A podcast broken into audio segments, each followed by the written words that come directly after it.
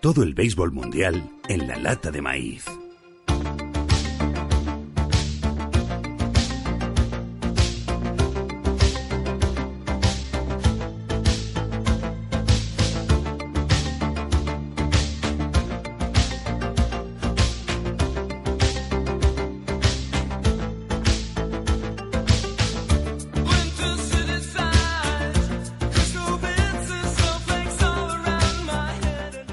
Alphaville, Big in Japan, eh, uno de los grandes éxitos de esta banda de los años 80 y eso significa que nos vamos a- lejano oriente a hablar del béisbol japonés y quién si no, el mayor experto en béisbol japonés en español, Claudio Rodríguez de béisboljaponés.com. ¿Qué tal, Claudio? Hola Dani, ¿cómo estás? Un placer.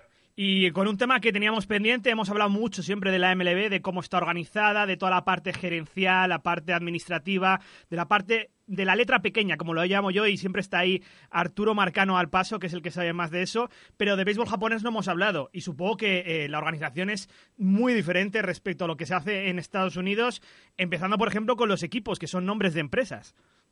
Sin duda, sin duda, exacto. Esa es la primera, la gran, gran diferencia entre la manera en la que el béisbol está organizado en los Estados Unidos y en Japón. Es decir, en Japón, en los Estados Unidos, un equipo de béisbol es una, empresa eh, comercial cuyo fin es generar dinero. Eh, ganar títulos y todo lo demás es, es secundario, pero el, el objetivo principal de la empresa es ganar dinero. Eso es un negocio.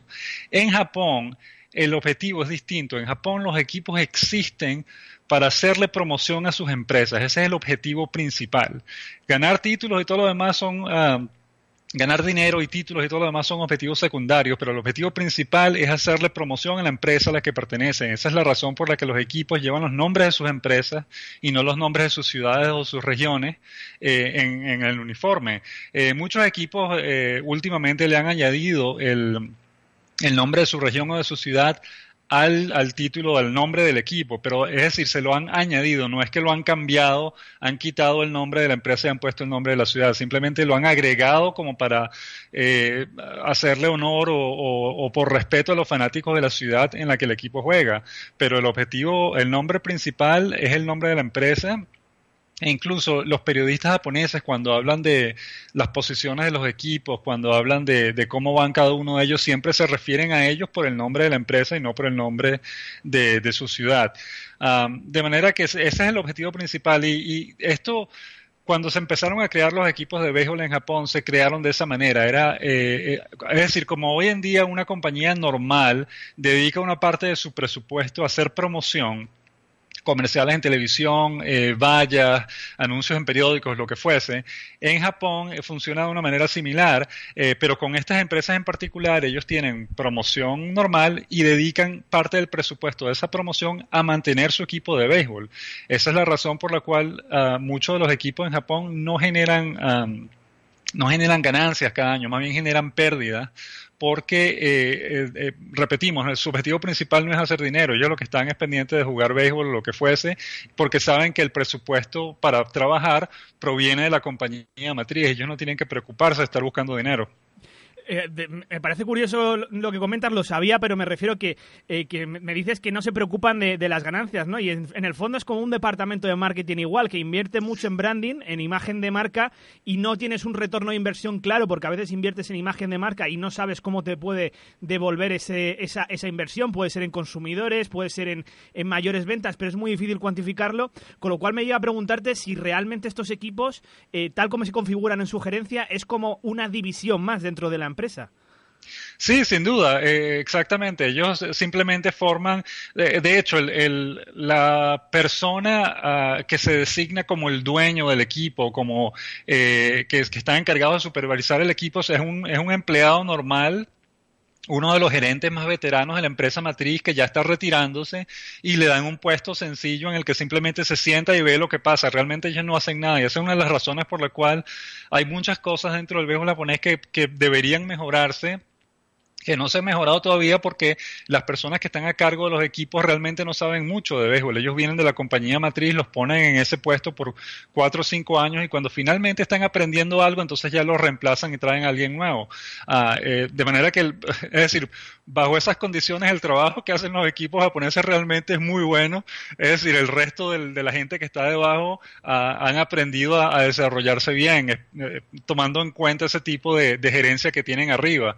Ah, pero sí, Sí, exactamente, así es que funcionan. Ellos forman parte de la compañía matriz, es un departamento más de la compañía matriz. De hecho, los jugadores que se retiran de, ese equipo y no tienen realmente otro trabajo que hacer, por lo generalmente la compañía matriz les da un trabajo eh, en una oficina o algo dentro de la compañía para los que quieran continuar ah, trabajando. Ah, y em, también lo otro importante es que, eh, ah, ¿cómo lo explicamos? Es decir, los... Eh, cuando eh, el, el, llamado sistema de traspasos, cuando un equipo vende a uno de sus jugadores y los envía a las grandes ligas, que en casos como el de Daisuke Matsusaka o Yu Darvish fueron más de 50 millones de dólares que pagó el equipo de grandes ligas solamente por los derechos de negociación con ese jugador todo ese dinero que se le dio al equipo japonés, el equipo japonés no se queda con ese dinero, ese, dinero va a la compañía matriz porque no pertenece a ellos, ese, todo ese dinero se lo termina eh, embolsando la compañía matriz porque ellos fueron los que pusieron el presupuesto para mantener al equipo y para formar a ese jugador en particular. De manera que mucha gente, eh, se habla mucho cuando se hace un, traspaso de estos grandes, en el que se habla que, bueno, que el dinero que recibe el equipo japonés es, el, es más del presupuesto anual de ellos y qué sé yo, eso es mucho dinero y todo lo que... Eh, todo ese tipo de comentarios, pero realmente, repetimos, ese dinero no va para el equipo japonés, va para la compañía matriz a la que ese equipo pertenece.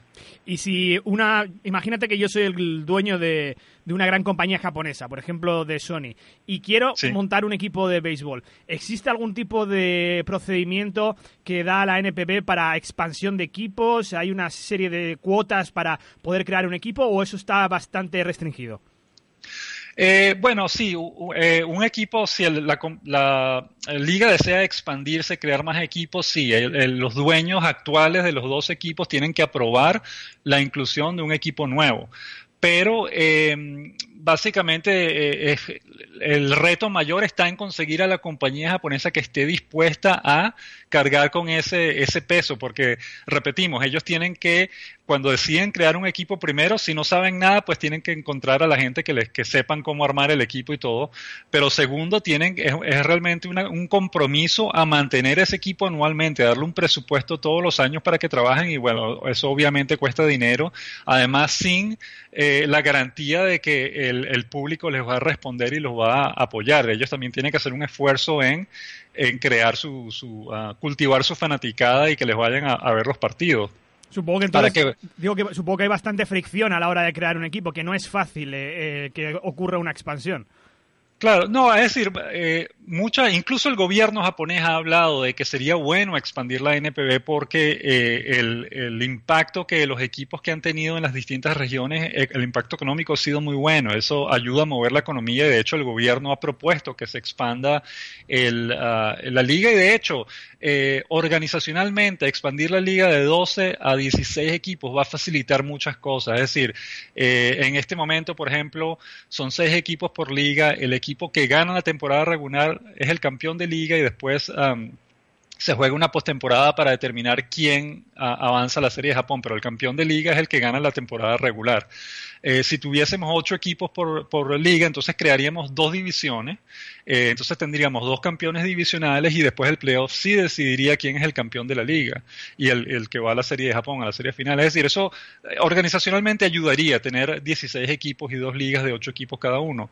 Pero repetimos, este, estaríamos hablando de encontrar cuatro empresas que estén dispuestas a gastar todo ese dinero y no es una cosa de un año o dos, es mantenerse por siempre, pues manteniendo ese equipo todos los años, dándole presupuesto eh, cultivando sus ah, fanáticos, atrayendo fanáticos a los estadios. Es decir, es un, trabajo grande y difícil, ah, pero es decir, eh, por otra parte, el, béisbol es el deporte más popular en Japón, eh, a mucha gente le gusta, muchos ah, japoneses son, son muy apasionados por el béisbol y las empresas también, por lo cual, por lo tanto, pues no, no es posible que existan las cuatro empresas, es cuestión de, de, la valentía de tomar la decisión de, de sí, de, ir adelante y crear esos equipos. Si por un lado tenemos a los equipos que están eh, organizados de una manera totalmente diferente de la MLB, lo que sí supongo que es algo más parecido a la MLB es la organización propia de la liga, la NPB, que entiendo que funcionará con un, con un comisionado o, un presidente y eh, establece una serie de reglas y organiza el propio torneo. Eh, bueno, más o menos. E-, esa es otra gran diferencia. En la NPB, el comisionado es, un, es básicamente un secretario, no es un, no es un líder como en las grandes ligas. El, líder, el comisionado de grandes ligas dirige el negocio. Él le dice a los equipos, este es el rumbo por el que vamos, los organiza, los, los hace trabajar en equipo y después todos trabajan con un mismo fin para generar, generar dinero para todos los equipos. En la NPB eso no existe. Ah, perdón, otra cosa que hacen las grandes ligas es que ellos todos los equipos básicamente les dan sus derechos o les ceden sus derechos de imagen a la liga como tal. La liga hace negocios en, en, el nombre de todos los equipos y después reparte las ganancias entre todos los equipos. Le dicen, esta es tu, tu parte del, del, de, la, del, de, las ganancias que, que, que, generamos este año con todas nuestras ventas y todas nuestras cosas. En la NPB eso no existe. En la NPB, la, la NPB, la liga como tal, lo único que hace es organizar el calendario y manejar a los umpires, eso es todo.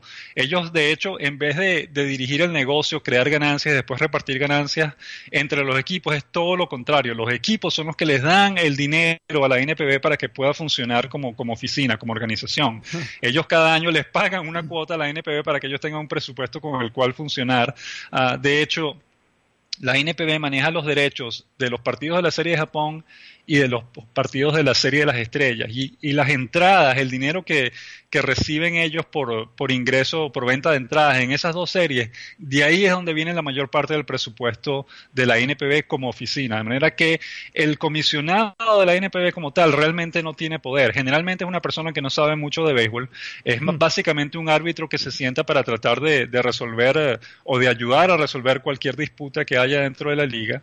Ah, pero eh, en el, comparado con el, con el comisionado de grandes ligas, realmente no tiene poder alguno. Ellos no toman decisiones no, no, generan negocios, no, no lideran el rumbo de la liga, nada por el estilo. Simplemente repetimos, un, secretario. Más bien los equipos le ordenan al comisionado de la NPB lo que tiene que hacer. De manera que en ese sentido es muy distinto y es una de las razones por las cuales la liga japonesa no ha progresado más eh, en términos, sobre todo en términos de expansión global. Ah, porque, eh, porque realmente no hay el interés. la liga está contenta con el, éxito que tienen dentro de Japón. Ellos no se han molestado en, tratar de ir a, expandir su, producto al resto del mundo. Y también, y precisamente por, por esa falta de poder que tiene el comisionado ah, de la NPB, eh, muchos equipos, especialmente los equipos de la Liga Central, todos trabajan por su cuenta, todos defienden sus propios intereses y no trabajan en equipo, no se, no se reúnen para, vamos a trabajar como equipo, vamos a mejorar nuestro negocio, no, no, cada quien tira para su lado y no se, no está pendiente de colaborar con nosotros. Los equipos de la Liga del Pacífico sí trabajan mucho mejor en equipo. Esa es la razón por la que tenemos este servicio llamado Pacific League TV, con el que se pueden ver los, partidos de la Liga del Pacífico por internet. Es un servicio por suscripción que es bastante bueno. Eh, los equipos de la Liga del Pacífico en general trabajan muy bien en equipo, eh, generan un negocio en conjunto. Ellos están mucho mejor organizados que los equipos de la Liga Central, pero los equipos de la Liga Central no, ellos van cada quien por su lado, eh, no, no se reúnen, no trabajan en equipo, cosa que es extrañísima porque si hay algo realmente eh, particular de la cultura japonesa es el trabajo en equipo, es el colectivismo, es la idea de que todos somos un grupo y que hay que trabajar en grupo. Pero por alguna razón esa excepción existe en la Liga Central, ellos no trabajan en equipo, cada quien, cada quien tira para su lado. Sabiendo que la NPB es prácticamente un intermediario con muy poquito poder, sabiendo que los equipos son, eh, bueno, forman parte de una empresa, entiendo que si hay un convenio colectivo o un acuerdo con los jugadores o con la asociación, asociación de jugadores, si es que la hay, tiene que ser con las empresas. En ese caso, la NPB no actúa como órgano mediador, ¿no? Como quien lleva las negociaciones, sino que las negociaciones son entre empresas y jugadores. Eh, bueno, no, el, sí existe un acuerdo entre los jugadores, la Asociación de Peloteros y eh, los equipos, y el, acuerdo es directamente con los dueños de los equipos, no con las empresas, pero eh, sí, es decir, hay, es difícil porque por una parte los los jugadores japoneses, como por ser japoneses y por ser muy disciplinados, nunca protestan o nunca eh, realmente se ponen fuertes en, la mesa de negociación como lo hacen ah, los jugadores de grandes ligas, que si no les molesta en lo absoluto pedir y pedir y pedir y que les den la mayor cantidad de cosas que ellos quieran. Los jugadores de la NPB son un poco más más callados, más eh, eh, tranquilos en ese sentido. Ellos no están eh, amenazando con hacer una huelga a cada, cada, rato ni nada por el estilo. Ellos simplemente tratan de negociar lo mejor que pueden, pero por lo general aceptan lo que la liga ah, les da. de manera que es, un poco distinto en ese sentido, pero sí existe un acuerdo y es directamente con los dueños de los equipos, no con, la, no con las empresas. Y la NPB sí realmente hace un trabajo más o menos de mediador, pero repetimos, el número de, de disputas y problemas que hay en Japón es muy pequeño precisamente por, por esa esa cultura de obediencia y de disciplina. Pues yo, es muy raro ver a un japonés que se ponga a discutir el, salario que se le da o el... el ah, sí existe de vez en cuando, pero repetimos, es muy poco en comparación a lo que se vería en las grandes ligas, que es una pelea constante todo el tiempo tratando de, de pedir más dinero, mejores condiciones o lo que fuese. En Japón los peloteros son un poco más más callados, digamos. Ellos aceptan lo que se les da y trabajan y hacen lo mejor que pueden y, punto. Y en ese aspecto hay presupuestos salariales, es decir, hay un salary cap como ocurre en algunas ligas eh, profesionales norteamericanas y en ese caso, ¿cuál es el sueldo medio? Sobre todo comparado, eh, yo creo, con el salario medio de, un japonés para darnos eh, un poco de perspectiva, ¿no? Porque ya sabemos cómo funciona en la MLB, sabemos que los sueldos iniciales no son tan altos, que un, un, sueldo de un jugador de liga menor es prácticamente como un salario pues de un camarero, pero no sé cómo es en Japón exactamente, si hay grandes diferencias salariales. Uh, sí, sí existen y sí existe un salario, un tope salarial en Japón, pero no es, uh, no está escrito, digamos. Es básicamente un, como un acuerdo de caballeros. Una regla eh, no escrita, ¿no? Eh, eh, en sí, algo que no está escrito, pero que sí existe. Es decir, el mayor salario que se le ha pagado jamás a un pelotero en Japón son un poco más de 600 millones de yenes, que son más o menos aproximadamente 6 millones de dólares. Eh, realmente nunca se le ha pagado mucho más que eso a ningún pelotero, ya sea japonés o extranjero. Ah, y ese ha sido históricamente el, salario más alto. De ahí nunca ha pasado a... Y, eso sube y baja de acuerdo a la, a la situación económica de las empresas, de los equipos y a la situación económica de la liga. Entonces, hubo momentos en que se, hubo varios jugadores eh, ganando 6 millones al año, pero en los últimos años, por ejemplo, eh, en este momento creo que no hay ninguno que esté ganando 600 millones de, de yenes. Eh, básicamente están todos en 500 o 400 o algo así. Es decir, esos salarios suben y bajan de acuerdo a la, situación del país, a, cómo esté la liga, a qué tan ah, importante sea el jugador. Es decir, cuando Yu Darvish, sí, ese estaba ya cerca de los 6 millones de dólares. Eh, Masahiro Tanaka, ese tipo de cosas. Pero si no es una gran estrella como esa, pues los salarios no son, no son tan altos. Eh, salario promedio es difícil. Es decir, hay... Eh, caramba, una buena cantidad de jugadores, diríamos que quizás la mayoría de los jugadores que son titulares en todos los equipos ganarán alrededor de un millón de dólares al año. Ah, los mejores, los más destacados ganarán 2, 3 millones. Eh, las, algunas excepciones que son jugadores muy buenos, que son tremendas estrellas, ganarán 4 o 5 millones de dólares al año. Eh, la mayoría de los jugadores ganan menos de un millón los jugadores novatos, los que están en el equipo menor de las organizaciones, eh, hay algunos que pueden ganar 40 mil dólares al año nada más o 50 mil dólares al año. Son salarios bastante bajos. Y lo que sí no existe es un salario mínimo en grandes ligas existe un salario mínimo para los jugadores ah, eh, que están en el roster eh, de 40, creo, o en el roster de 25, lo que fuese, eh, que es medio millón de dólares, 545 mil dólares. En Japón no existe el salario mínimo, es decir, se le puede pagar todo lo bajo que el equipo quiera, pues. Ah, de manera que sí, son diferencias grandes en, en los salarios. ¿Y, cómo llega ese jugador rookie a, a la NPB? Porque Sé que los equipos tienen dos equipos, un equipo principal eh, y un equipo filial. Y la última vez que tú participaste aquí en la Lata de Maíz, hablamos del torneo Cosien, que eran jugadores de, instituto prácticamente que aspiraban a, llegar a la NPB. Sí, sí, bueno, eh, los jugadores novatos llegan precisamente de, las ligas colegiales, de ese torneo Cosien. Los mejores jugadores de Cosien siempre terminan jugando eh, en la NPB, salvo que, como ocurrió hace no mucho, uno de ellos decida irse a, a las grandes ligas directamente. pero eh, básicamente la mayoría de ellos sí quieren, quieren convertirse en jugadores profesionales y van a las ligas y se firman con algún equipo de la NPB. Eh, existe un draft tal cual como existe en, en las grandes ligas. Ah, básicamente son jugadores colegiales o jugadores universitarios que están terminando la universidad y quieren eh, convertirse en profesionales. Eh, y también eh, la liga tiene jugadores de, hay ligas independientes o lo que llaman ligas industriales, que son compañías como Sony compañías de estas grandes que tienen un equipo corporativo, no al mismo nivel de la NPB, es básicamente un equipo privado que juega en una liga independiente pequeña, pero los jugadores que destacan en esas ligas, algunos de ellos terminan ah, siendo firmados por equipos de la NPB también también. Ah, de manera que básicamente, el, como hay muchos niños que juegan béisbol en muchas ligas infantiles y además este famoso torneo Cochillan, esa es el, la cantera principal. Y ahí es que vienen la mayoría de los jugadores de la NPB, pero algunos vienen del, del béisbol universitario.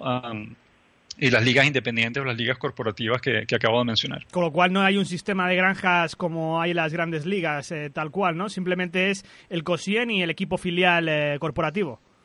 Exacto, sí, bueno, hay equipos, por ejemplo, eh, los gigantes de Yomiuri y los halcones de SoftBank, ellos tienen incluso un tercer equipo que no juega en, el, en la liga menor de la NPB, sino que juega en torneos, ah, en, ligas independientes y qué sé yo. Pero tienen tres equipos en total, es decir, un, segundo equipo y un tercer equipo, eh, precisamente para desarrollar a jugadores. Esos son probablemente los dos equipos en Japón que tienen un mejor sistema de desarrollo de jugadores eh, y esa es la razón por la que han sido tan exitosos últimamente, porque eh, ellos invierten en, Ah, en, desarrollar a sus jugadores. Pero son dos excepciones, pues esa no es la regla en Japón, son básicamente esos dos equipos que han tomado el paso extra de tener un tercer equipo y, crear jugadores, de esa, cultivar jugadores de esa forma. ¿Y, la agencia libre, Claudio, qué funcionamiento tiene en comparación eh, con la MLB? Eh, bueno, es distinta también. La agencia libre tiene eh, en Japón ah, la gran diferencia es que tarda mucho más tiempo. En Estados Unidos un, contrato de, de novato te obliga a jugar para ese equipo por un mínimo de seis años, a veces hasta siete, antes de poder convertirte en agente libre. En Japón tienen que ser nueve años uh, completos, nueve temporadas completas para... para convertirte en agente libre. Es decir, tienen, ellos tienen dos formas, dos, niveles. es una inversión a largo plazo, ¿no? Y creer en los jugadores a largo plazo. Sí, sin duda. No, lo que quiero decir es que ellos tienen, eh, es decir, después de ocho años se pueden convertir en agente libre, pero a nivel nacional. Es decir, pueden firmar con otro equipo, pero solo a nivel nacional. Después de nueve años, entonces es que pueden firmar con cualquier equipo, incluyendo las grandes ligas a, nivel internacional. Pero sí, es una, es un, es demasiado largo de, de nuestro punto de vista. Es decir, eh, debería ser un poco más corto también, porque esa es la razón por la que muchos jugadores japoneses tardan tanto en irse a las grandes ligas, porque ellos no pueden convertirse en gente libre, sino que hasta que tienen 28, 29 o 30 años. Y ya es un, momento, caramba, muy eh, eh, tarde desde cierto punto de vista para irse a las grandes ligas. Ah, pero sí, esa es la razón por la cual es, tan difícil ver jugadores eh, japoneses en las grandes ligas, porque no, no son agentes libres, sino hasta ese, ese momento, y, y para ese momento ya suele ser muy tarde. Esto es la organización de la NPB del béisbol japonés, siempre tan diferente a las grandes ligas y siempre decimos aquí, en la lata de maíz, que la pelota no solo está centrada en Estados Unidos, que es un juego internacional y que es muy diferente en cada país. Sobre todo lo cuenta Claudio Rodríguez en su podcast La Hora de Béisbol Japonés en béisboljaponés.com. Claudio, ha sido un placer tenerte por aquí y nos veremos más. Gracias, gracias, seguro, nos veremos pronto. Un abrazo. Igual.